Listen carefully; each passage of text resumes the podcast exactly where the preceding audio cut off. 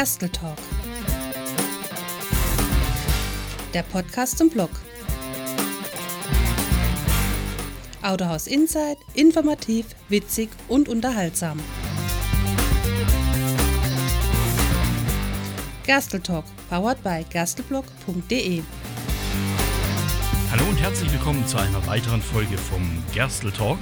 Heute mit einer ganz speziellen Folge, nämlich das Mischen von Flüssigkeiten. Und wir wollen uns noch dem Thema Luft in den Reifen widmen. Ja, also herzlich willkommen hier zu einer weiteren Folge. Und ähm, ja, Kühlwasser, Motoröl und Bremsflüssigkeit. Was muss ich beachten, wenn ich nachfülle? Und warum fehlt vielleicht eventuell was? Was muss ich hier, auf was muss ich hier ganz genau Acht geben? Also, wir fangen mal mit dem Kühlwasser an. Das Kühlwasser im Motor, wie es der Name schon sagt, soll den Motor kühlen oder zumindest die Wärme abführen und die Wärme transportieren. Im Prinzip ein Kreislauf in dem Motor drin. Wenn der Motor noch kalt ist, ist der Kreislauf relativ klein. So ist nur im Motor und im Heizungskühler das Kühlwasser. Wird es dann irgendwann mal Richtung 90 Grad warm, öffnet im Normalfall hier das Thermostat und das Kühlwasser wird vor an den Kühler geleitet, wo dann der Fahrtwind oder gar der Ventilator das Kühlwasser abkühlt und wieder seinen Lauf zurück ins Fahrzeug nimmt und den Motor weiter auf konstanter niedriger Temperatur hält. Das ist sehr, sehr wichtig, dass das immer die gleiche Temperatur ist und vor allem, dass das nicht ständig passiert. Deshalb sollte das Thermostat auf und zu machen. Beobachten Sie, dass Ihr Fahrzeug zum Beispiel im Winter oder so überhaupt nicht warm wird und ständig im kalten Bereich bleibt, sollten Sie auf jeden Fall die Werkstatt aufsuchen suchen. Ein Motor, der ständig in der Kaltlaufphase ist, verbraucht erstens mal wahnsinnig viel Sprit. Das werden Sie auch gleich merken am Geldbeutel. Und was später dann auftritt, sind Folgeschäden. Ein Motor, der ständig kalt fährt, hat einen sehr, sehr hohen Reibungsverlust innen drin und sehr viel Abnutzung. Normalerweise sagt man, jeder Kaltstart vom Motor können Sie von der Abnutzung her vom Motor eigentlich 100 Kilometer damit fahren. Das ist so das Gleiche. Und deshalb sollte der Kaltstart so gering wie möglich sein von der Dauer her. Heutige Fahrzeuge klügeln das echt aus, indem die Kreisläufe noch kleiner gemacht werden, um den Motor schneller auf Temperatur zu bringen. Zum Thema Kühlwasser. Also beim Kühlwasser müssen wir beachten, dass es hier sehr, sehr viele verschiedene Arten von Kühlflüssigkeiten gibt. Früher hat man da gerne Glysantin genommen und sonstige Dinge. Heute sind wir da hochtechnisiert und jeder Hersteller hat eigentlich eine andere Farbe. Und auf die kommt es nämlich an. Mischen Sie niemals grünes, blaues, rotes Frostschutzmittel. Das schäumt und transportiert die Wärme dann nicht mehr, weil Schaum eben die Wärme nicht weitergeben kann. Also mischen Sie niemals diese Frostschutzarten. Das wird ganz, ganz arg böse sein. Wenn Sie jetzt unterwegs sind und Ihnen fehlt Kühlwasser, dann haben Sie die Möglichkeit, wenn es jetzt nicht Winter ist, sondern normale Temperaturen überhalb dem Gefrierpunkt, können Sie ganz normales Leitungswasser nachleeren. Da gibt da auch diesen Mythos, man darf hier nur bitte destilliertes Wasser nachleeren. Nein, das ist eben nicht der Fall. Hier können Sie ganz normales Leitungswasser nachfüllen. Sie müssen nur eines beachten, immer wenn Sie Wasser nachkippen, verdünnen Sie natürlich das ganze Gemisch und der Gefrierpunkt, der steigt natürlich dann an, das heißt Richtung 0 Grad. Der übliche äh, Frostschutzwert, den man im Fahrzeug haben sollte, ist zu minus 25, minus 30 Grad. Auch das sollte nicht überschritten werden, denn ist zu viel Kühlmittel im System drin, dann kühlt er nicht mehr richtig. Sie haben zwar genug äh, Flüssigkeit im Prinzip drin, aber es kann von der äh, physikalischen Seite her nicht mehr transportiert werden. Das heißt, zu viel Frostschutzmittel ist nicht gut, weil dann wird Ihr Motor ständig überhitzen. Warum überhitzt ein Motor oder warum brauche ich ständig Wasser? Auch das ist ein Thema. Äh, wir haben einen geschlossenen Kreislauf im Kühlwasser und den gilt es auch immer zu beobachten. Wir haben zwar ganz viele kleine Helferchen heute im Auto, elektronische, die einem anzeigen, du das stimmt nicht, du das stimmt nicht und sogar die Reifendruckkontrolle zeigt mir an, ob ein Reifen nicht mehr in seinem Sollbereich ist. Aber ich kann einfach nicht dieses Auto ganz sich selbst überlassen. Ein bisschen was als Fahrer muss ich auch noch tun. Wenn wir jetzt mal so 10, 20 Jahre zurückgehen, da war es echt üblich, dass man alle zweite, dritte Tankfüllung zumindest mal die Motorhaube öffnet und dass man mal da reinguckt, was da Sache ist. Ich bin der festen Überzeugung, Viele, viele Autofahrer wissen gar nicht, wo die Motorhaube überhaupt aufgeht. Und das sollte man schon wissen, weil es gibt halt gewisse Dinge, die übernimmt die Elektronik nicht. Und deshalb sollten Sie all paar Tankfüllungen, ich empfehle da echt alle zweite, dritte Tankfüllung, einmal den Motorraum aufmachen. Liegt da ein Marder drin? Liegt da irgendwas drin, was da nicht hingehört? Sehe ich, dass ein Marder drin war, dann sollte ich mal in die Werkstatt und mal gucken, ob alles in Ordnung ist. Nun aber wieder zurück zu unserem Kühlkreislauf. Das ist ein geschlossenes System und das sollte dicht sein. Es darf hier eigentlich kein Wasser fehlen. Suchen Sie nach dem Ausgleichsbehälter von Ihrem Fahrzeug und der ist normalerweise durchsichtig und Sie sollten sehen, wie viel Wasser das da drin ist und wo das Minimum und wo das Maximum ist. In diesem Bereich sollte das Wasser sich immer befinden. Ist das nicht der Fall, können Sie mit hundertprozentiger Wahrscheinlichkeit davon ausgehen, dass definitiv was nicht stimmt. Es könnte sein, dass ein Marder, wie gesagt, die Schläuche angebissen hat und Sie verlieren hier Wasser.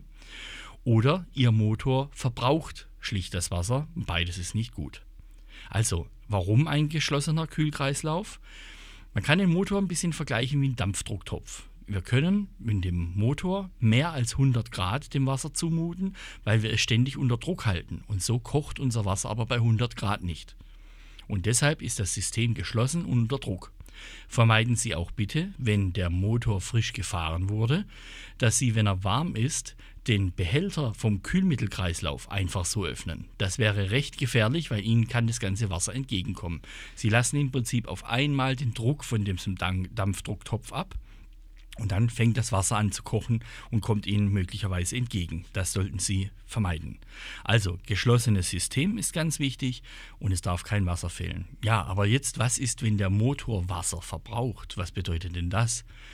Früher war das gang und gäbe, als die Zylinderkopfdichtungen noch aus einem Kunststoff waren oder aus einem Dichtmaterial waren. Heute sind die äh, Zylinderkopfdichtungen aus Metall, dort passiert das eigentlich nicht mehr. Aber das war so das gängigste bei 100.000 Kilometern, dass mal eine Zylinderkopfdichtung fällig wird. Eine große Reparatur und äh, das hat man dann aber abgeschafft, indem man die Metalldichtungen verbaut hat. Und das darf eigentlich nicht sein. Was bedeutet jetzt nun, der Motor verbraucht das Wasser? Also der Motor fährt ja eigentlich mit Benzin und nicht mit Wasser. Aber bis zu gewissen Anteilen kann es schon auch sein, dass da Wasser mit reinkommt, was natürlich nicht sein darf. Und das merken Sie, indem der Motor einfach unrund läuft und keine Leistung mehr hat. Und vor allem aus dem Auspuff hinten rausraucht, nämlich weiß. Wasser verbrennt weiß. Und äh, dann haben sie noch das Thema, dass also ständig in ihrem Ausgleichsbehälter, das Kühlsystem, das Wasser fehlt. Diese zwei Sachen müssten Sie auch beachten und im Notfall mit der Werkstatt Kontakt aufnehmen, dass wir da mal drüber schauen. Also Kühlwasser, das Thema haben wir abgehakt. Bitte nicht mischen. Das wäre nicht so ganz gut. Das gleiche gilt auch für das Thema Motoröl. Das ist echt eine Wissenschaft für sich geworden, muss man wirklich sagen. Es gibt für jeden Motor ein vorgeschriebenes Öl. Und das hat auch seinen Sinn. Nämlich jeder Motor hat vielleicht andere Eigenschaften, verbrennt in anderen Temperaturbereichen oder hat andere Eigenschaften, was die Wärme angeht und das Verhalten. Wir haben zum Beispiel hier einen speziellen Motortyp, der darf kein kalziumreiches Öl bekommen. Im Öl ist auch Kalzium mit drin, in manchen Ölen zumindest. Und das setzt sich dann an den Kolbenringen ab und kann schlagartig sich lösen und verbrennen und dann Motorschäden verursachen. Also immer beachten, was für Öl braucht mein Motor. Einfach nur zu sagen, Hauptsache schmiert und fährt gut, das stimmt eben nicht. Das sehen Sie normalerweise in Ihrer Betriebsanleitung vom Fahrzeug. Dort wird das Öl empfohlen, was in Ihren Motor reingehört. Es gibt also wirklich auch Öle, die zum Beispiel den Katalysator oder den Rußpartikelfilter schädigen. Das gilt es auch zu beachten, dass Sie hier nicht das falsche Öl verwenden. Und auch hier gilt die Faustregel, Öle untereinander nicht mischen. Kommen wir zum Thema Bremsflüssigkeit. Die Bremsflüssigkeit ist auch ein ganz, ganz heikles Thema, betrifft aber jetzt eigentlich nur die Leute, die vielleicht ein bisschen ein älteres Fahrzeug fahren. Auch die Bremsflüssigkeit hat sich im Laufe der Jahre weiterentwickelt. Und so können Sie heutiges Bremsöl vielleicht nicht gerade für Ihr 20, 30 Jahre altes Auto oder gar für den Oldtimer verwenden. Hier sind andere Zusätze die das Bremsöl zum Teil auch richtig aggressiv machen. Und wenn das dann mit alten Dichtungen oder im Hauptbremszylinder mit den alten Manschetten in Verbindung kommt, dann quellen die auf und gehen schlichtweg kaputt. Sie können so richtig schnell viel Geld kaputt machen. Also Bremsflüssigkeit ist sowieso so ein Thema. Wenn das fehlt, stimmt auch hier irgendwas nicht. Auch das ist ein geschlossenes System. Das wird natürlich mit dem Verbrauch der Bremsbeläge, weil dann die Kolben weiter ausfahren müssen, wird das in dem Behälter, in dem Vorratsbehälter auch weniger, sollte aber niemals unter Minimal gehen. Also wenn es hier Probleme gibt, auch die Fachwerkstatt aufsuchen, weil das ist wirklich lebensgefährlich und wichtig. So, kommen wir zu unserem letzten Thema. Das ist das Thema Luft in den Reifen.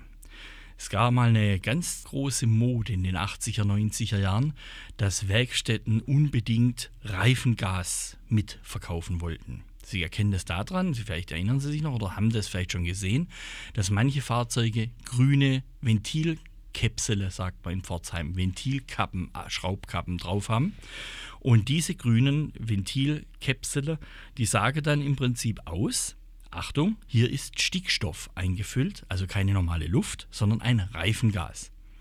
Und dieses Reifengas können Sie zwar im Notfall ganz normal mit der Luft mischen, hat aber damals richtig viel Geld gekostet, die Reifen zu füllen. Hintergrund von dem Stickstoff war, man sagt, ja, durch den Stickstoff, weil der eine andere ähm, physikalische Eigenschaft hat, der diffusiert nicht so leicht durch die Reifen und Sie müssen eigentlich nie wieder die Luft kontrollieren.